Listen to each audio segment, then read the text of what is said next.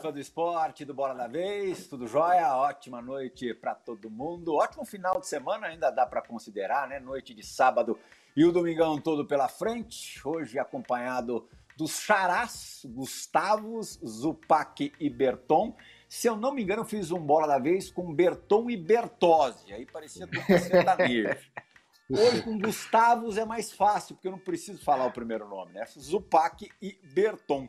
E a gente vai entrevistar um convidado que tem muito a dizer, embora ele esteja, ou principalmente por estar sumido. E a gente fica lisonjeado dele ter escolhido o Bola da Vez para abrir o coração. Nilmar, figura importante aí da primeira década deste século no futebol brasileiro, jogou ainda é, nessa década atual, mas apareceu, explodiu no futebol brasileiro lá por 2003, 2004, é, ganhou títulos importantes, sendo protagonista. Bom, tem uma carreira de Copa do Mundo, de quatro cirurgias de joelho, nove clubes e de uma aposentadoria da bola precoce, aos 33 anos.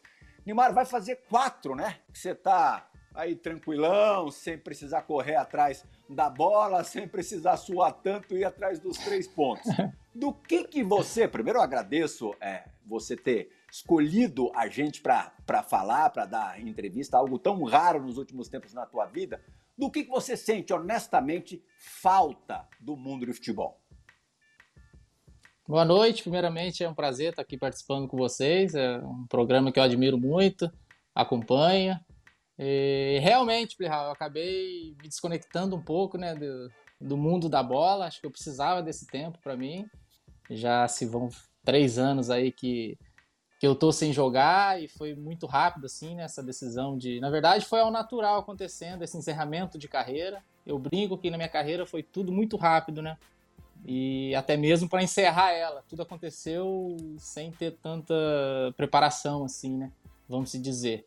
E o momento que aconteceu também foi um momento novo que eu nunca tinha vivido e foi acontecendo. Quando eu vi, já o tempo tinha passado, a idade chegando, outros valores também para para eu curtir, para eu poder enxergar, né, fora do campo. Então eu procurei me desconectar um pouco assim, voltar um pouco para mim, para minha família e viver tudo aquilo que eu sempre sonhei em viver, que é um menino que saiu com 13 anos do interior, e não teve uma juventude como todos os garotos tiveram, então eu procurei viajar bastante, eh, visitar os lugares que eu morei, como você mesmo disse, foram nove clubes e quatro, cinco países aí que eu joguei futebol, então procurei fazer isso com minha família, aproveitar, curtir um pouco, e a saudade sempre existe, né? Mas para ser sincero, o que eu sinto mais saudade mesmo são dos domingos e das quartas da noite dos jogos. O dia a dia realmente é muito desgastante, cara. O dia a dia, só quem vive mesmo sabe que que é bem pesado e tem que estar tá bem disposto assim a, a, se entregar ao máximo para poder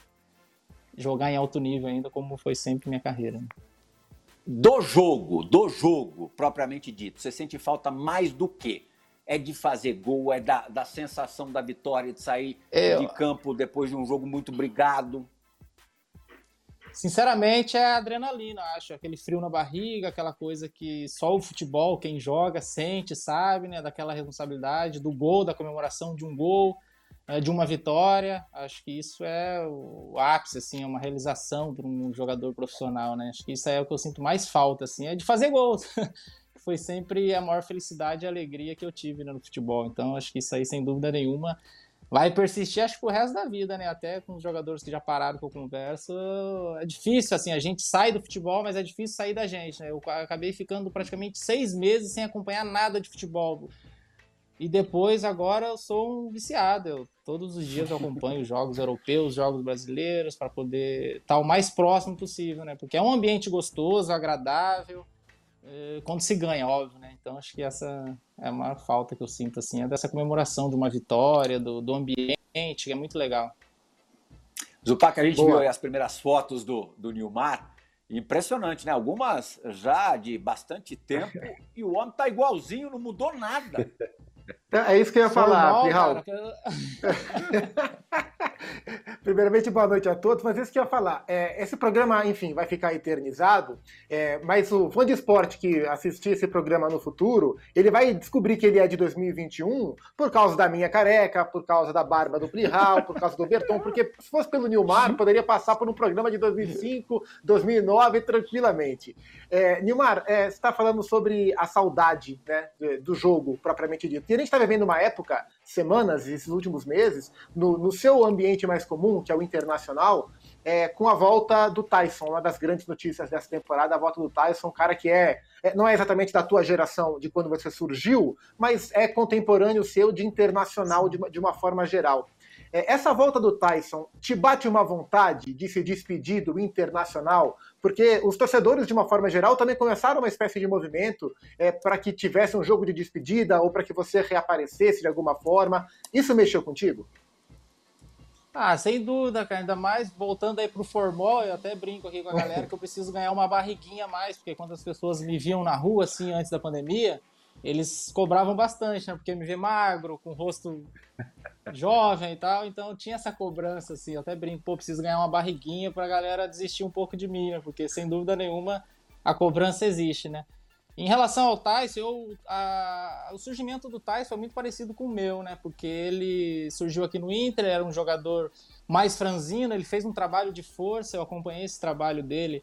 E quando ele surgiu no time profissional, ele começou os jogos, eu estava no Inter nessa época, e é muito parecido assim a trajetória dele, né? Por ser um jogador mais franzino, de velocidade, e eu tive a felicidade de participar do início da carreira dele.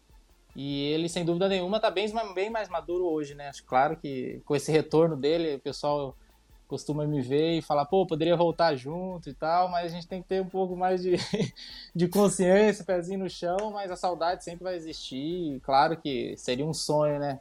Se não tivesse passado por todo esse momento que eu passei de três anos sem jogar futebol, de poder encerrar pelo time onde tudo me deu, né? Tudo que eu aprendi no futebol foi o internacional, que foi onde eu comecei, né? Desde as categorias de base. Mas o Tais tem tudo para dar certo e estou torcendo para ele.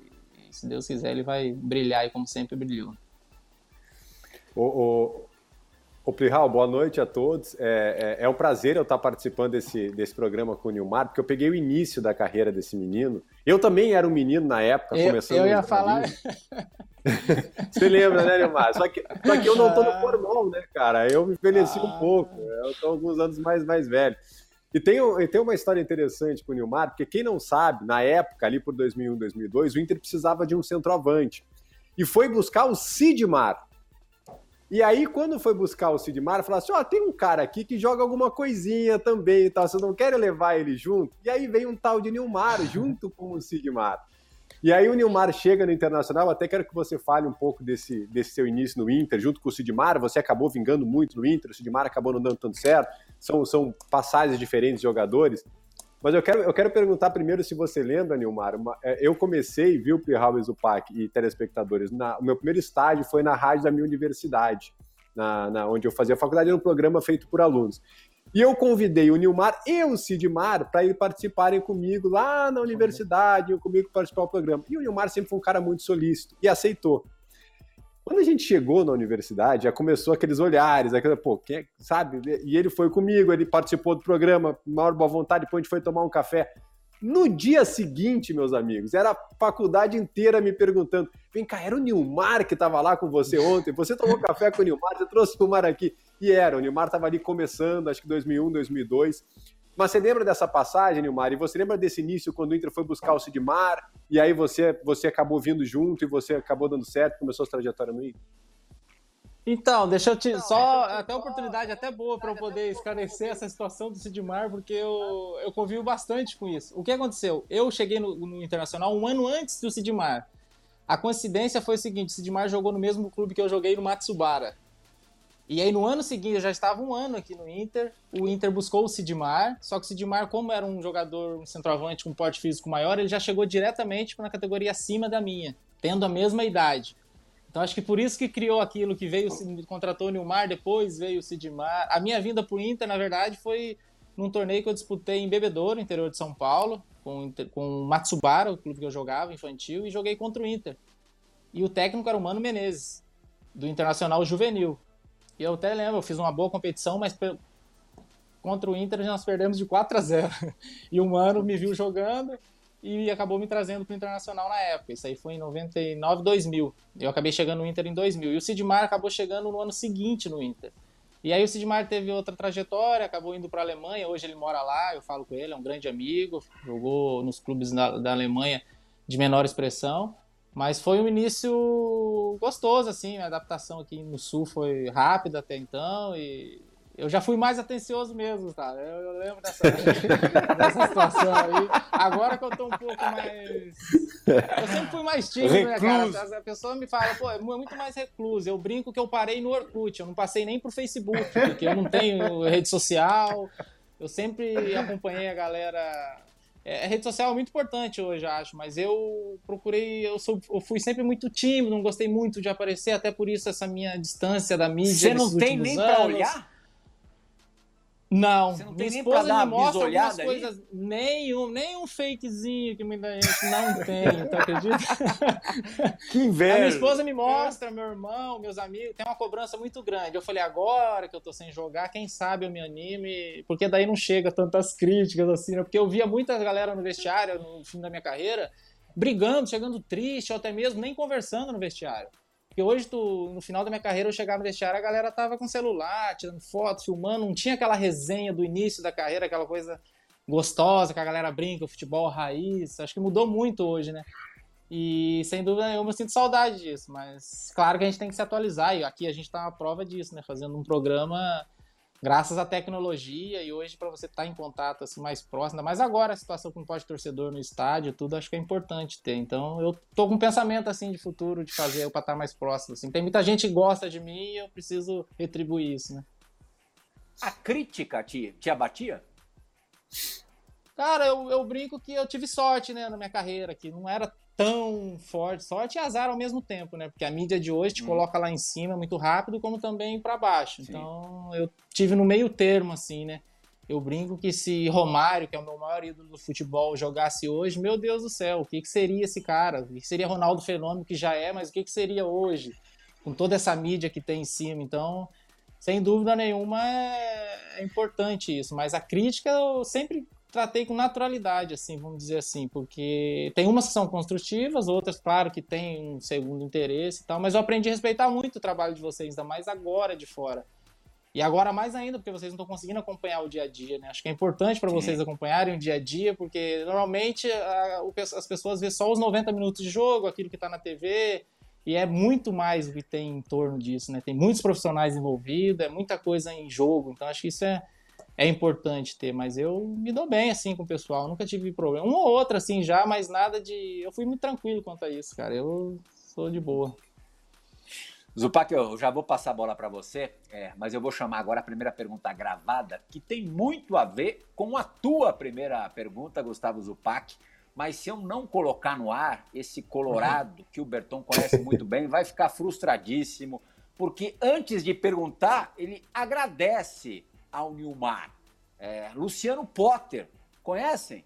Fala, oh, Potter. Aqui da Terra. Tô devendo. André, muito obrigado pelo convite. Um abraço a toda a rapaziada aí. E, Nilmar, primeiro quero te abraçar, né? Que é para as alegrias que já me deu na vida. Ah, aquele gol contra os Estudiantes da La Plata no Beira-Rio, naquela final da Sul-Americana, numa prorrogação, foi um dos grandes momentos da, da vida de muitos colorados. A pergunta que eu tenho para fazer para ti, que um companheiro teu de ataque, né, nos ataques mais velozes da história do Inter, volta para o Inter agora e é o Tyson. O Tyson, obviamente, está um pouquinho mais velhinho, não tem mais aquela velocidade toda, né? Mas está voltando. É, o que tem para falar dessa super contratação que o Inter está fazendo, do Tyson? E como é que tu acha que ele vai jogar? Já que ele já estava mais adaptado também lá na Europa, né? Jogando um pouquinho mais para trás. Como é que tu acha que vai ser esse novo Tyson do Inter, que agora não tem mais a 7, tem a 10 nas costas? Tchau, tchau. Deixa eu só oh. complementar para você não ter que obrigatoriamente ser repetitivo. Você passou por isso algumas vezes. Readaptação ao futebol brasileiro, vindo de locais diferentes. É sempre, independentemente de onde você vem, difícil se readaptar no Brasil? Olha, Plihal, é muito difícil, cara. Eu sofri bastante nas minhas readaptações aqui do futebol brasileiro. O... Foram três passagens pelo Inter, né? E as minhas duas voltas pro Inter foi uma pós-lesão eu estava praticamente um ano sem jogar, que foi depois do Corinthians, e a segunda foi pós-mundo árabe. Então é, é muito diferente. Por mais que hoje o futebol esteja mais competitivo, o próprio Tyson mesmo jogando o futebol europeu, Champions League, o futebol local não é tão. Os treinamentos também não são tão intensos, o calendário é mais leve um pouco. Uh, a parte física hoje está muito, muito importante no futebol. Sempre foi, mas claro, a cada ano que passa está cada vez mais importante. Então hoje você não consegue jogar em alto nível sem estar bem preparado, por mais qualidade que você tenha. Então, acho que isso é normal. E o Tai, sem dúvida, vai, vai sofrer, mas acho que ele está caindo, ele tá vindo para um clube que eu tive a experiência de, de ter essas duas passagens no futebol, que tem grandes profissionais ali que às vezes não aparecem tanto na mídia, que fazem um trabalho bem feito de fortalecimento, de readaptação de tempo. Ele tem uma coisa que hoje no futebol brasileiro, ainda mais no futebol aqui do Sul, que eu convivi bastante, convivo, que é a identificação com o clube. Aqui é, eu joguei no Corinthians, sei da, da é um maiores clubes do Brasil, Corinthians e Flamengo tudo, mas aqui no Sul eles têm uma cobrança muito grande da parte de torcida, de mídia, no entanto que vários jogadores passaram por aqui não, consegue, não conseguiram ter um, um bom desempenho, né? Porque a cobrança é muito grande. O Tais vai ter um respaldo da torcida, da diretoria, que é um colorado nato, de família colorada, dele ter escolhido a volta para o Inter agora, então acredito que ele tem tudo para dar certo. Claro que não é a mesma velocidade de 10 anos atrás, mas também tem uma experiência que ele não tinha 10 anos atrás, que isso conta muito. E eu sou sempre a favor de ter jogadores experientes no clube, num time de futebol, mas também dois ou três no máximo. Acredito que hoje o futebol é muito intenso e tem que ter juventude, e está mais provado dos times que a gente vem acompanhando aí, que tem muitos jogadores acima de 30 anos que não conseguem render o que a mescla faz render, né? O Potter citou ali, é, agradeceu, na verdade, né? O, o, gol contra o Estudiantes, gol de título. Eu tava nesse jogo, hein? Tava nesse jogo? Eu tava tra trabalhando? Tava trabalhando nesse é. jogo, era repórter desse jogo aí. Repórter. Pô, esse um aí foi. marcantes que você fez com, com essa camisa. É, escolhe. É claro que em termos de importância, esse supera qualquer outro com a camisa colorada. Mas o teu gol inesquecível pelo Inter é este ou, ironicamente, o gol que você fez no Pacaembu contra o Corinthians? Contra Aquilo o não foi um gol, né? Aquilo foi um golaço. Espetáculo. é, eu queria agradecer ao Potter pelo carinho, pelo agradecimento. Estou devendo uma entrevista para ele também, está anotado aqui. Uh, claro que esse gol do Corinthians para mim foi é considerado o mais difícil assim de fazer, de, né, a importância pelo título sempre é maior. Foi um título que na época não tinha tanto valor a Sul-Americana. Até hoje também a galera deixa um pouco de lado, mas é uma competição que chega um certo momento que se torna importante. No entanto, que nós pegamos estudiantes na final, jogamos contra Boca Juniors, contra grandes clubes também. E foi muito importante para mim esse gol. Mas do Corinthians foi o mais difícil. Um que eu gosto muito é um que eu fiz contra o Juventude aqui no Campeonato Gaúcho, se eu não me engano que eu dei um Belo chapéu no zagueiro e finalizei sem a bola cair. Aquele ali eu gosto bastante também de. Mas contra o Corinthians não tem como, né? Porque foi contra o Corinthians, por ser contra o Corinthians, por ser no Pacaembu, um estádio que eu gosto muito. Uh, o momento, o primeiro jogo do Campeonato Brasileiro, driblar seis, sete jogadores, acho que aquele ali, sem dúvida nenhuma, foi o que foi marcado assim, na minha gol, trajetória. Esse gol, Plihal, nós estamos vendo gol, aí o Pedro, o Pedro Ernesto, história... que é o mesmo. É, que, que, é, que é o mesmo é o, mesmo, é o narrador da mesma rádio do Potter. Ele disse que o Nilmar fez um guisado da zaga do Corinthians. Guisado, para quem não oh, sabe, guisado é, é só aqui no sul. O legal dessa história aí, ó, duas boas participações desse gol. Da Alessandro brinca comigo, que foi o passe, que ninguém fala, quem deu o passe pro gol foi ele. e, o, e, o, e o Tyson teve uma participação importante aí, que ele levou a zaga ali. E meu filho, até mostrei é. pra ele o gol, né? Meu filho tem sete anos e aí eu, ele tá, gosta de futebol, joga, pratica bastante. Eu cobro dele, né? Passa, passa a bola. Aí quando ele viu esse gol, ele falou assim: Papai, por que tu não passou a bola? essa, essa, aí não pode contar como assistência do D'Alessandro, porque o passe saiu é. 20 segundos antes do gol. É, ele mas ele, ele, brinca é. com essa história, ele brinca, ninguém fala da assistência que eu te dei. Eu falei: É, pô. Ô, ô Nilmar, você falou aí do. A gente veio aí de novo gol, né? Lá. Vamos, dribla seis.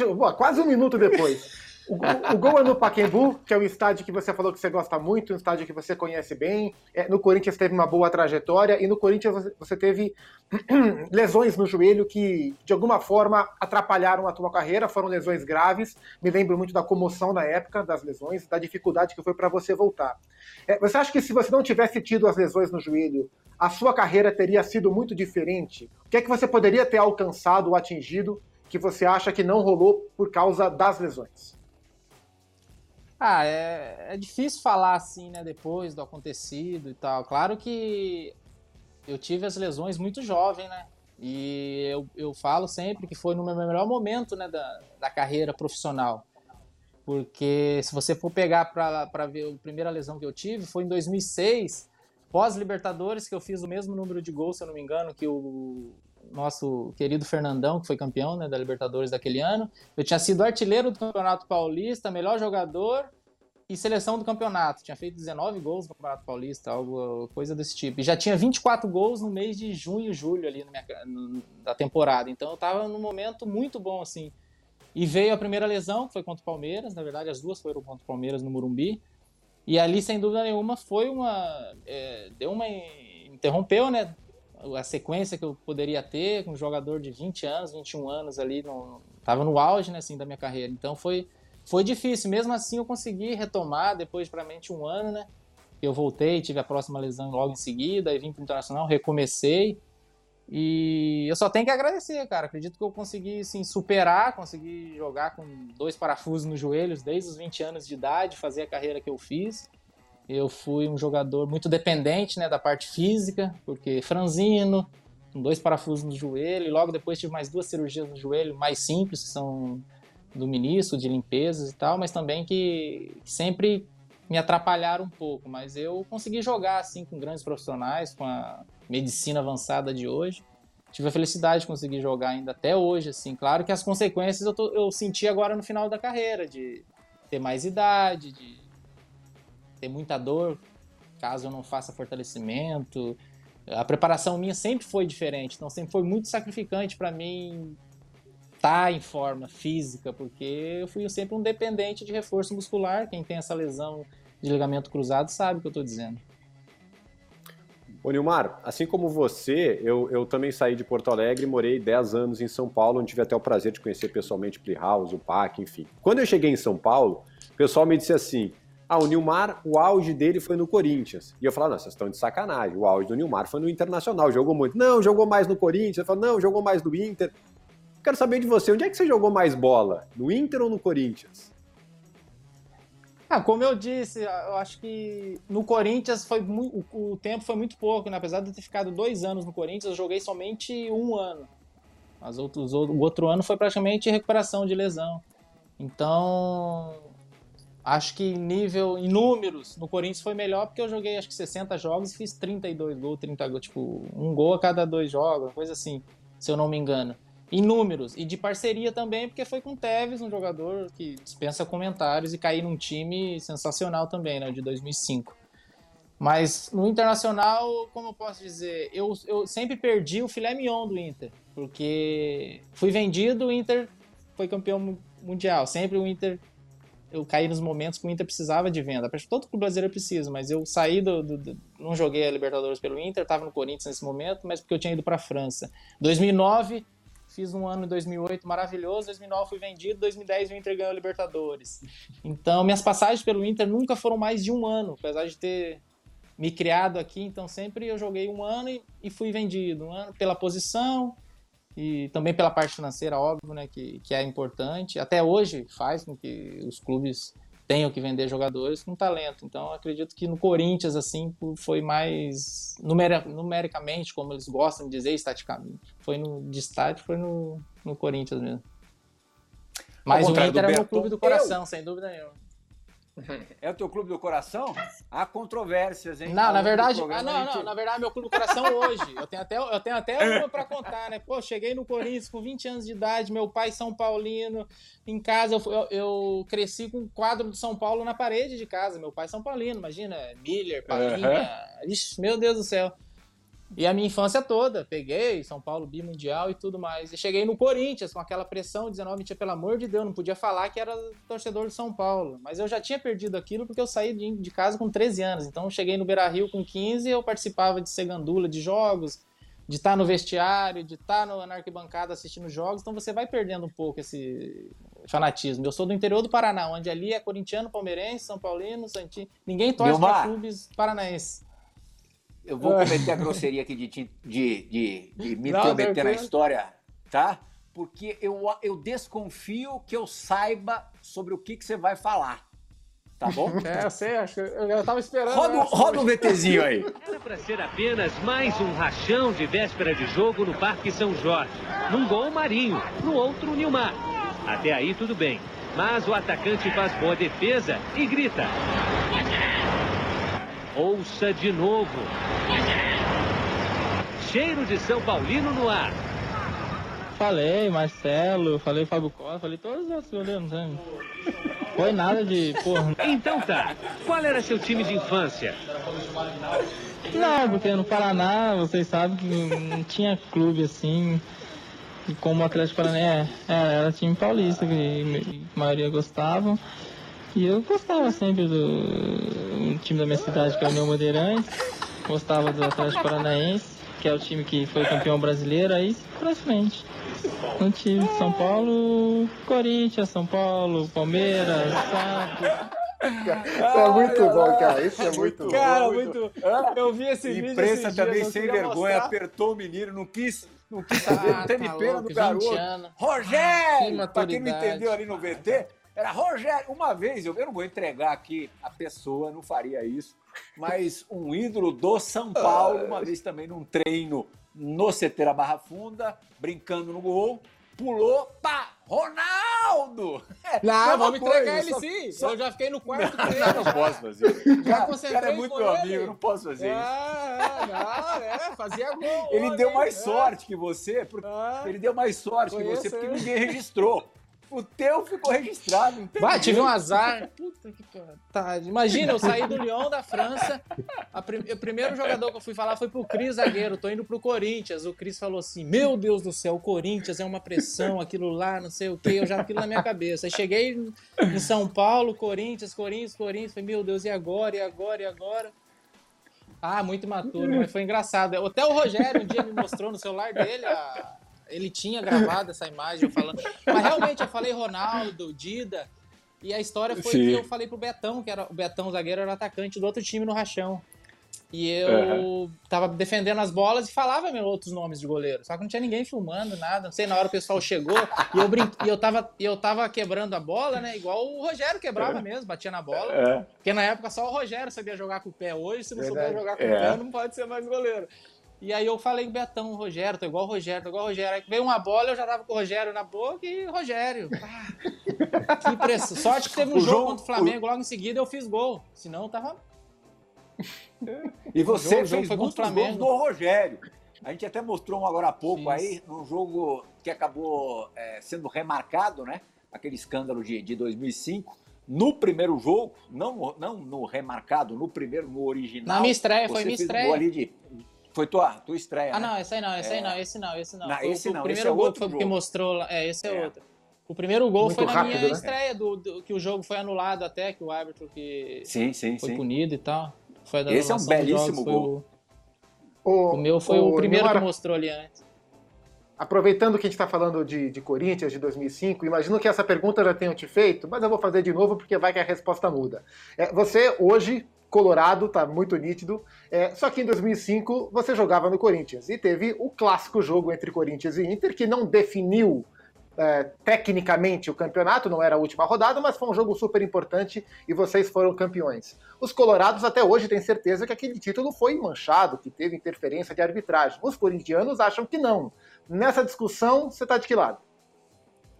Não, na verdade, eu sempre falei que o maior erro, sem dúvida nenhuma, foi aquele pênalti no Tinga. Que eu vejo, assim, que possa ter influenciado no resultado.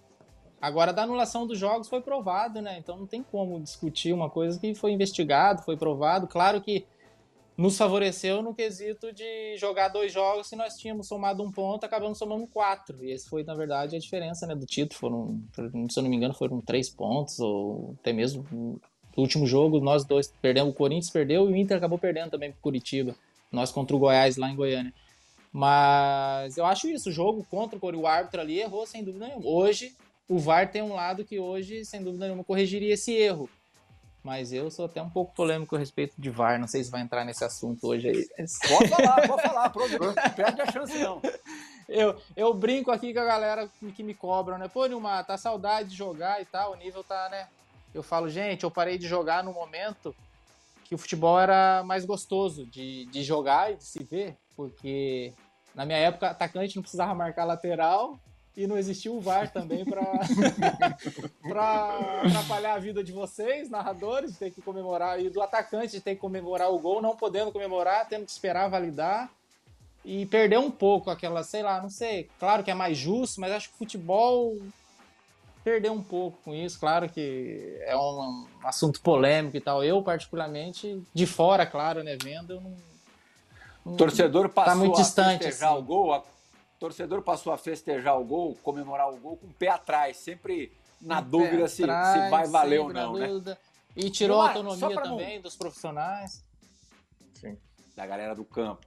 É, só para não perder o bonde do, do, Corinthians, a gente tem outra pergunta de fora, é, de alguém que acompanhou, te acompanhou muito de perto é, naqueles anos de Corinthians. Hoje está aqui com a gente, trabalhava na TV Globo na época. Hoje, nosso comentarista, Mauro Naves, vai te fazer uma pergunta relacionada a essa fase. Olá, Nilmar, grande prazer em falar com você. Aqui é o Mauro Naves. Olha, todo mundo sabe que você e o Tevez fizeram uma belíssima dupla de ataque no Corinthians, muitos gols. Mas o que eu queria saber é se rolava muito papo entre vocês. Vocês dormiam no mesmo quarto, por acaso, da concentração, se conversavam muito? Porque eu os tenho assim como duas pessoas, digamos, até tímidas de poucas palavras, mais ainda o Tevez do que você. Como é que era? As conversas só aconteciam dentro de campo, com os pés? Grande abraço. Pô, Mauro, prazer falar contigo. Pô, então, o Tevez, acho que ele não conversava nem em casa, pelo jeito, porque ele era muito mais tranquilo do que eu. Eu, quem me conhece, sabe que internamente ali eu era bastante brincalhão, conversava bastante. E me dava muito bem com ele, mas sem dúvida nenhuma era uma conversa mais de se entender dentro do campo do que fora do campo, assim. Mas nada pessoal comigo, era com todos. Ele era um cara mais retraído, mais tímido, uh, diferente do próprio Mascherano, do próprio Seba também, que era o zagueiro da época, que eram mais. conversavam mais, então estava mais junto com a gente. Então, o Tevez era mais tímido, até mesmo por ele ser um cara que na época já era um ídolo, o maior jogador do Corinthians, a contratação maior que tinha feito naquele momento, então ele era bem tímido assim nesse aspecto assim. Até com vocês da imprensa também era difícil falar com ele. Mas era um cara é, gente boa, o, tranquilo, de que, grupo. O pouco que ele falava era difícil de compreender, né? Era difícil de compreender. Mas sem dúvida nenhuma, a parceria que eu tive com ele foi mais dentro do campo do que fora, assim. Sem dúvida foi um jogador que a gente se completou, assim, e acho que foi o único jogador. Depois, logo, eu tive com o Tyson também essa parceria de dois jogadores de velocidade, de inteligência, de saber onde uhum. estava.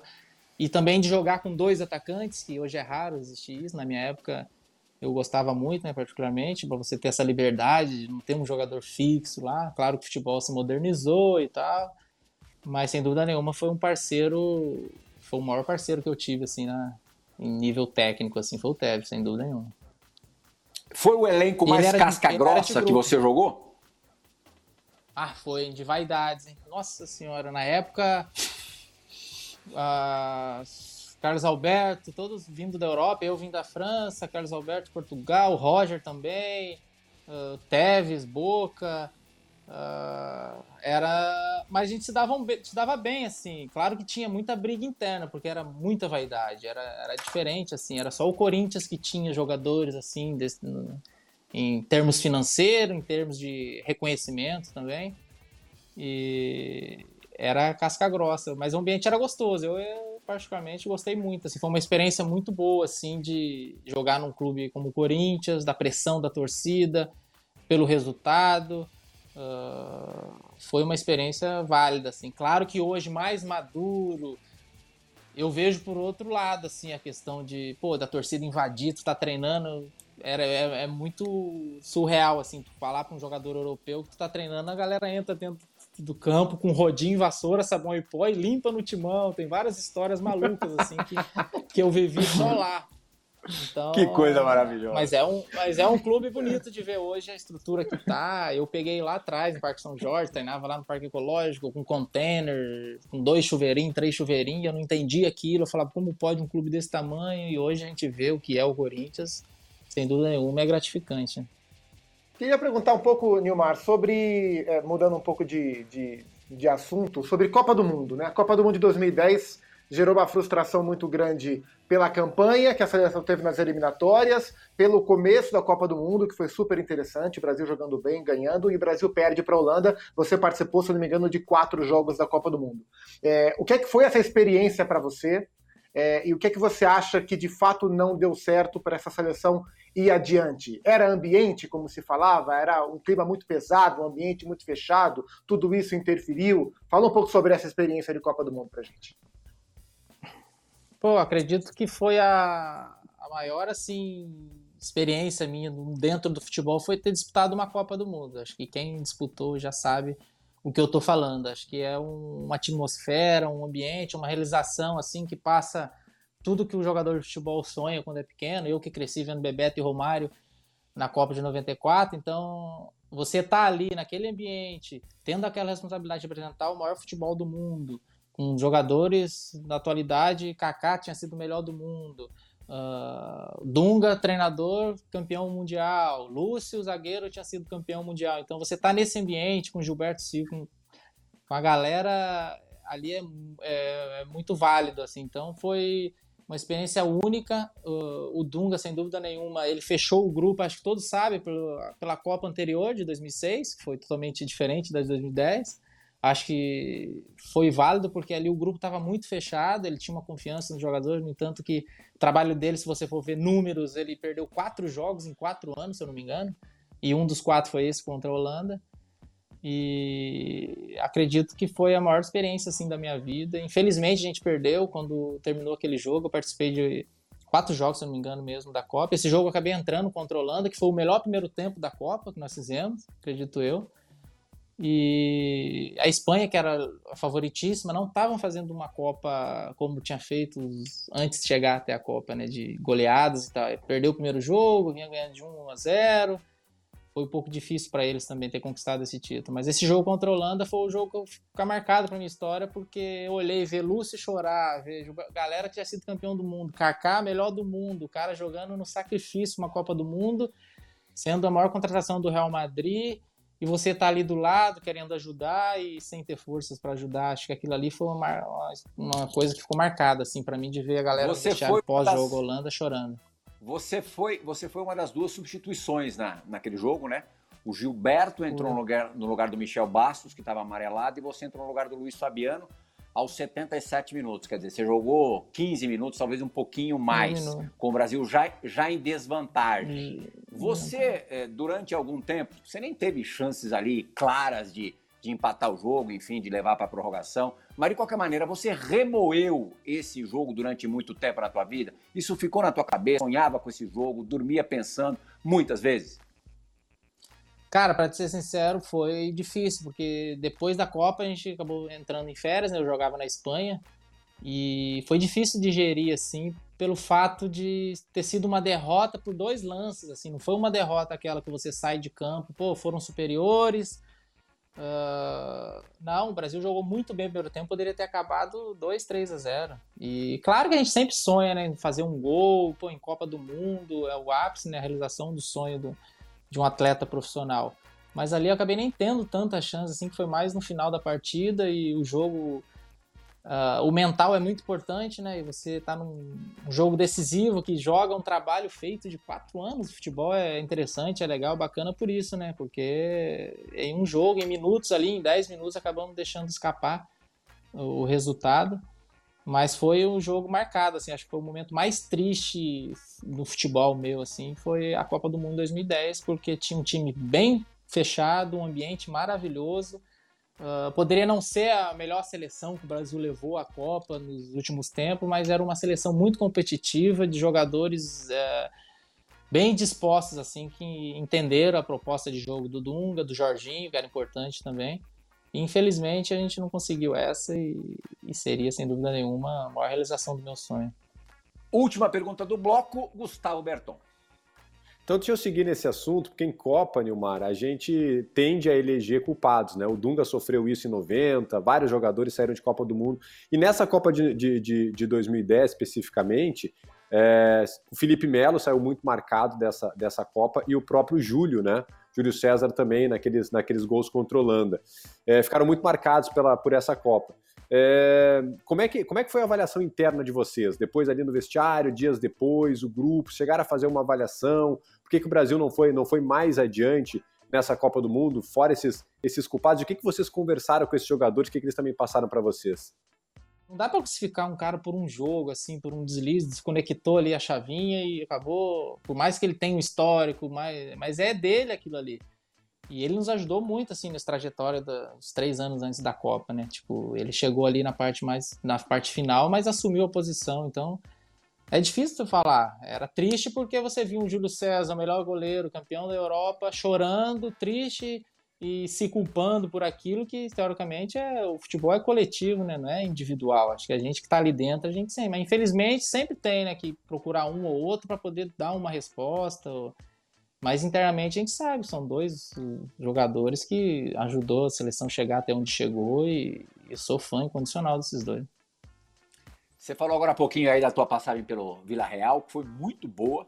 Inclusive conseguiu que poucos conseguem, né? Gols dentro do Santiago Bernabéu e dentro do Camp Nou também, né, Nilmar? Aí a gente vai mostrar para você de presente aí de final de bloco o, um gol seu numa derrota, tudo bem, foi uma derrota cachapante pro Real Madrid, mas é sempre legal fazer um golzinho no Bernabéu, né? Golzinho não. Ó, mas foi 3x2 isso aí, ó. ó 3x2, é. ó. mas quanto acabou esse jogo? Pá, o homem bateu uma falta nesse jogo aí. Puta, nossa senhora. Cristiano Ronaldo fez um gol nesse jogo aí. Foi 6, 6 a 2 6. Ah, era, não tinha como, não tinha como. Peguei Real Madrid e Barcelona. Peguei Real Madrid e Barcelona no auge. No auge. o, que, o, o que o pessoal tá querendo fazer hoje, o Barcelona já fazia naquela época lá de sair jogando, de era muita posse de bola, era muita qualidade, chave Iniesta. Eu acho que nessa era, época era fazia bonito, melhor, assim, inclusive. Né? É, não, melhor, fazia melhor. Mas eles é. são culpados João... de hoje, muita gente querer fazer.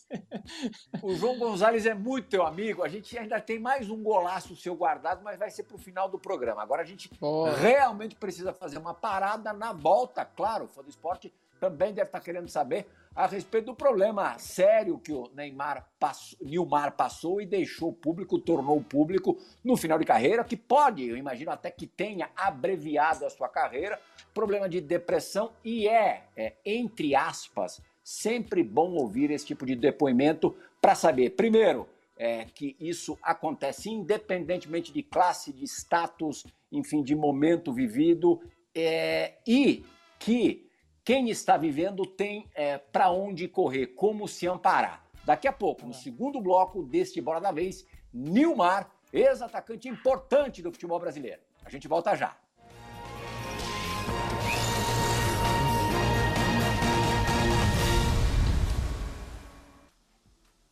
Muito bem, Fora Esporte, voltando com o Bola da Vez, recebendo hoje Nilmar, ídolo do Internacional, do Corinthians, principalmente desses dois clubes aqui no futebol brasileiro, também com passagens no futebol internacional, Europa, Oriente Médio. É, Nilmar, vamos falar da etapa final da tua carreira, que foi muito breve, né? Estou falando em termos de clube.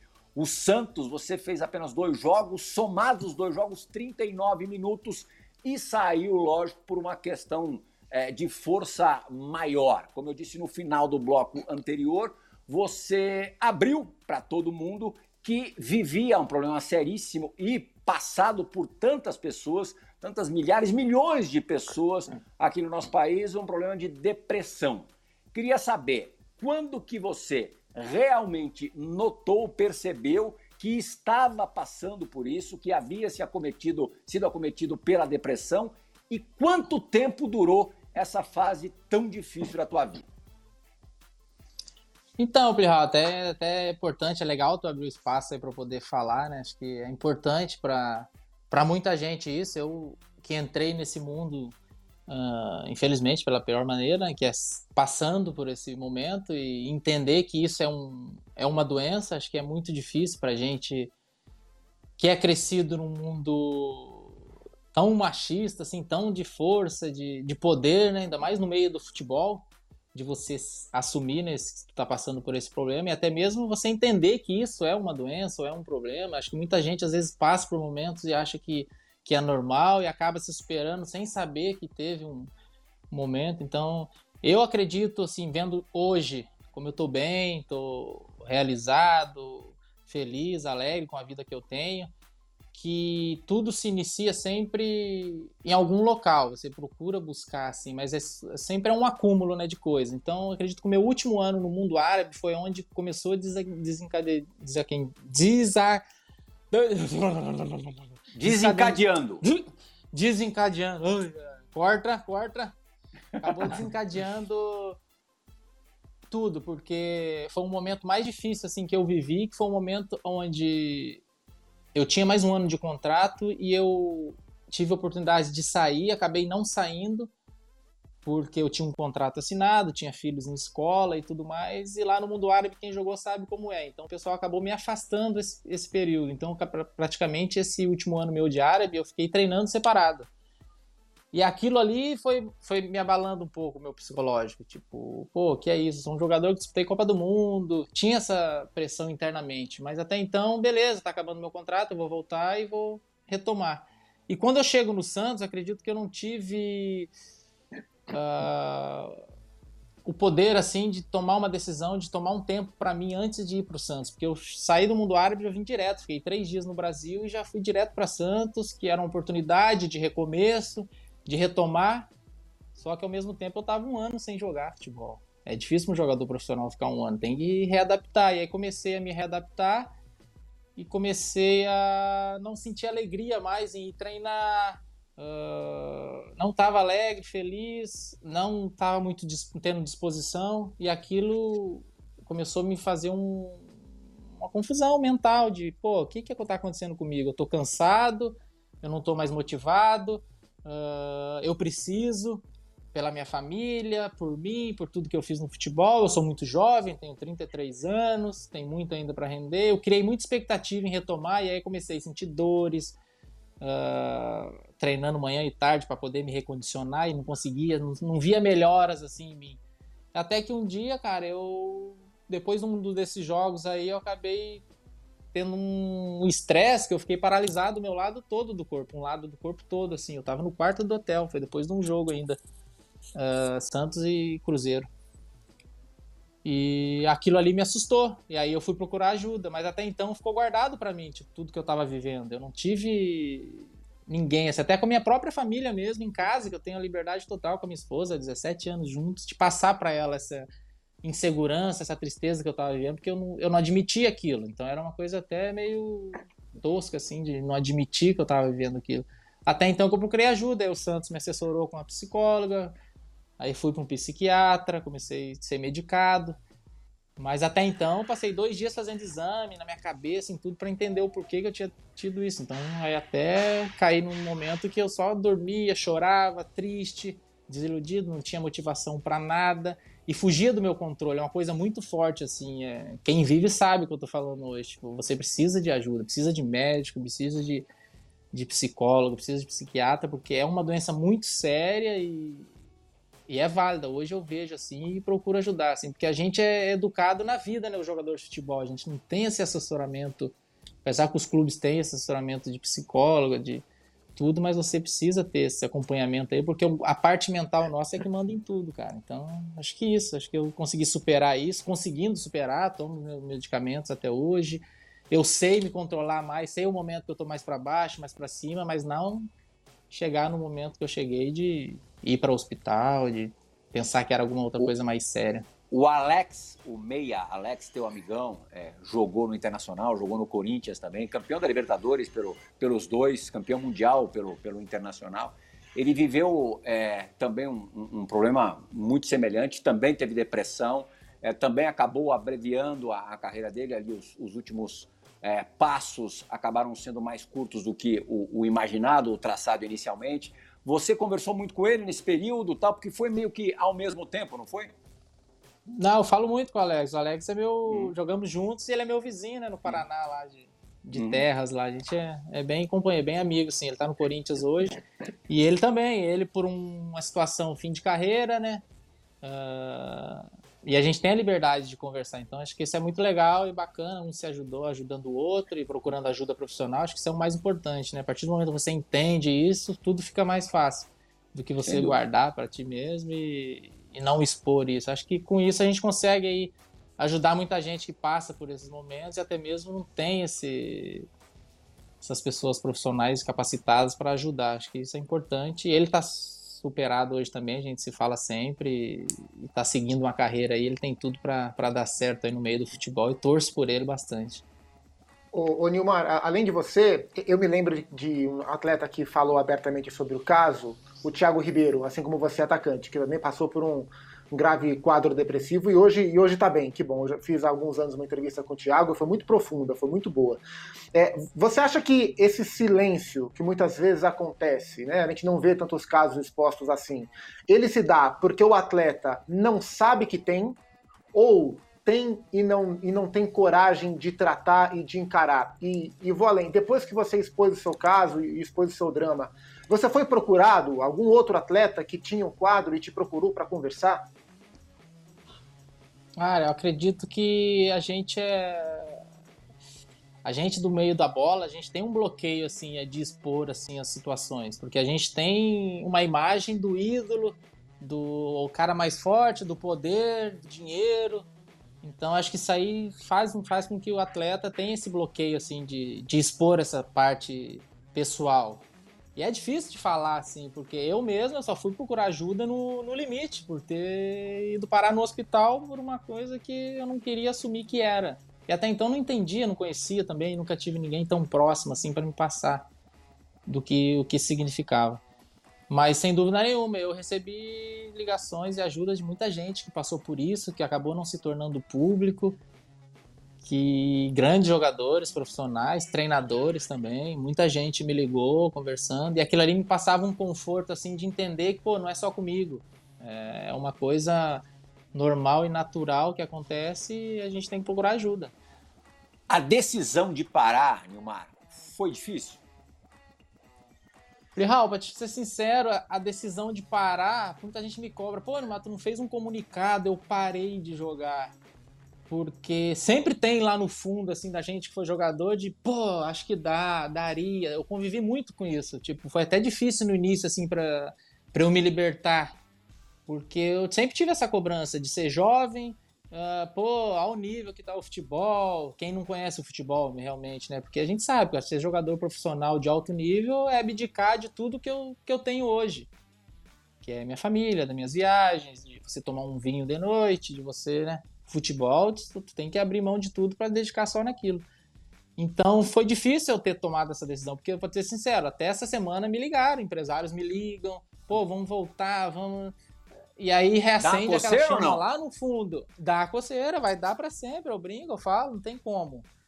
Aí, mas eu sou realista, sou. E foi acontecendo natural, porque eu fui ficando cada vez mais distante, mais distante. Se você fica uma semana sem jogar futebol, um jogador profissional, ele volta já sofre. Imagina um cara que tá três anos sem jogar, né? Você tem que ter um projeto, uma preparação. E hoje eu não vejo assim, por mais que acho que eu deva morrer com isso dentro de mim, de tipo, pô, poderia ir mais, de, né, de assumir, ah, parei, porque não foi como eu gostaria. Óbvio que eu gostaria de ter encerrado, planejado, mas como eu disse no início, a minha carreira foi tudo tão rápido que até o encerramento dela foi rápido. Última pergunta do programa, Gustavo Berton. Eu ia dizer que o Adriano Imperador até hoje posta uma foto com bola, ele parou há mais tempo que o Nilmar e tá mais gordo e o pessoal fala, volta, Didico, volta, mas ele também já tá. Ô, Nilmar, eu queria que você falasse então de um cara que eu lembro muito bem quando, na sua segunda passagem pelo Inter, quando você voltou, eu participei de uma entrevista com o Fernandão E ele foi muito enfático no que ele falou. Ele disse assim: Cara, eu já joguei bola com muito moleque, já vi muito moleque jogar bola. Mas que nem esse moleque eu nunca vi. A agilidade, o pensamento, ele estava sempre na frente, ele antecipa a jogada. Jogar com o Nilmar é bom demais. Como é que foi essa convivência com o Fernandão? Como é que foi o momento da partida dele? O cara que tem estátua no Internacional hoje. Como é que você passou? Primeiro a convivência e depois essa, essa perda do Fernandão. Pô, cara, é, falar do Fernando é, para mim é, porra, é gratificante, porque ele, sem dúvida nenhuma, eu peguei a, a quando ele chegou no Inter ali em 2004, eu, eu, joguei com ele um mês só, né? E logo eu fui para França. E ele foi um cara que tinha acabado de chegar do futebol francês e que chegou para mim e me deu vários conselhos quando eu saí daqui do Inter na época. E foi o cara mais técnico assim que eu vi na época, em 2004, de chegar do futebol europeu para jogar no Brasil. Que eu vi ele treinando, era um toque na bola, dois, uma inteligência que eu não tinha visto ainda aqui no futebol brasileiro o jogador fazer, que era dar um toque na bola, dois. Ele pensava muito, e a estatura que ele tinha não condizia com, com, com a inteligência, ele tinha aquela imagem de um cara grandão, mas ele era muito inteligente dentro de campo, um cara que tinha uma leitura e Infelizmente eu fiquei só um mês com ele, depois na minha segunda passagem eu tive mais tempo com ele, concentrei com ele, então ele fez parte assim do, do de ser quem eu sou assim, o extra-campo dele para mim, é um exemplo. Uh, hoje eu moro no mesmo prédio que a esposa dele mora, o Enzo, o filho dele mora, e eu vejo muito o filho dele nele, assim, né? Acho que é um menino educado, que tem o um objetivo traçado e, e se, dedica, se dedica muito, assim, ao futebol. E foi um cara que marcou a mudança né, do, de patamar do internacional. Acredito que ele trouxe muita experiência da Europa para cá. E é muito triste, assim, né, ter. Na minha idade de hoje, a gente perdeu ele, né, com 36 anos. Então ele é muito jovem, ele estava com um futuro brilhante ainda. Mas sem dúvida nenhuma foi o jogador mais inteligente, assim, que eu joguei, assim, tanto dentro como fora de campo. Muito obrigado pela entrevista, Nilmar. Como prometido, já agradeço também aos Gustavos, como prometido, nosso editor-chefe, João Gonzalez, gosta muito de você, desconfio que você é, já tenha dado muitas alegrias para ele. Ele separou um golaço seu, mais um golaço que a gente vai mostrar, aí num torneio fora do Brasil, fora do país, é, pelo Internacional contra a Internazionale de Milão. Ah, um esse de bicicleta. Também eu esqueci desse. Pô, como que eu Ó. esqueço desse? Esse aí foi Ó, foi no Júlio César, tá? Não foi qualquer um. e abraçando. E abraçando. Ó, o Marcão, Marcão. Marcão. Marcão. É, Marcão, é ali. O Inter foi campeão Pô. desse torneio. Fomos campeões, isso mesmo. Lá em o Dubai. Júlio foi na bola, hein? Em Dubai. Ah, o Júlio acho que deu, deu uma colher de chá pro, pro parceiro. Nilmar, brigadão pelo papo e não, não suma, viu? É, você, lógico, que faz falta dentro de campo, porque, embora você discorde um pouco, a qualidade anda um pouquinho a, a dever. A gente sabe que não é fácil, essas coisas todas, mas jogadores com, com o seu talento é, fazem bastante falta. O Nilmar que falou da Copa de 94, que tinha o, o Romário como ídolo, né? Muitas vezes, principalmente no início de carreira, era bastante comparado ao Bebeto, ao estilo de jogo do Pô, Bebeto e tal. Um... E realmente tinha tinha traços ali, tinha pontos semelhantes. Muito obrigado pelo papo, foi ótimo e, e também com, com uma parte, essa parte final de, de coragem, de, de expor é, tudo que você passou e ainda paz, graças a Deus, super controlado. Obrigado, viu, Nilmar? Valeu, Plihal, valeu, galera. Obrigado aí, foi um prazer aí participar com vocês aí. Parabéns pelo programa aí. Um abraço aí a todos aí, agradecer pelo carinho que eu recebo sempre. A gente agradece a você mais uma vez, agradece ao nosso fã do esporte pela companhia nesses últimos 60 minutos. Bora da vez volta no sábado da semana que vem. Tchau!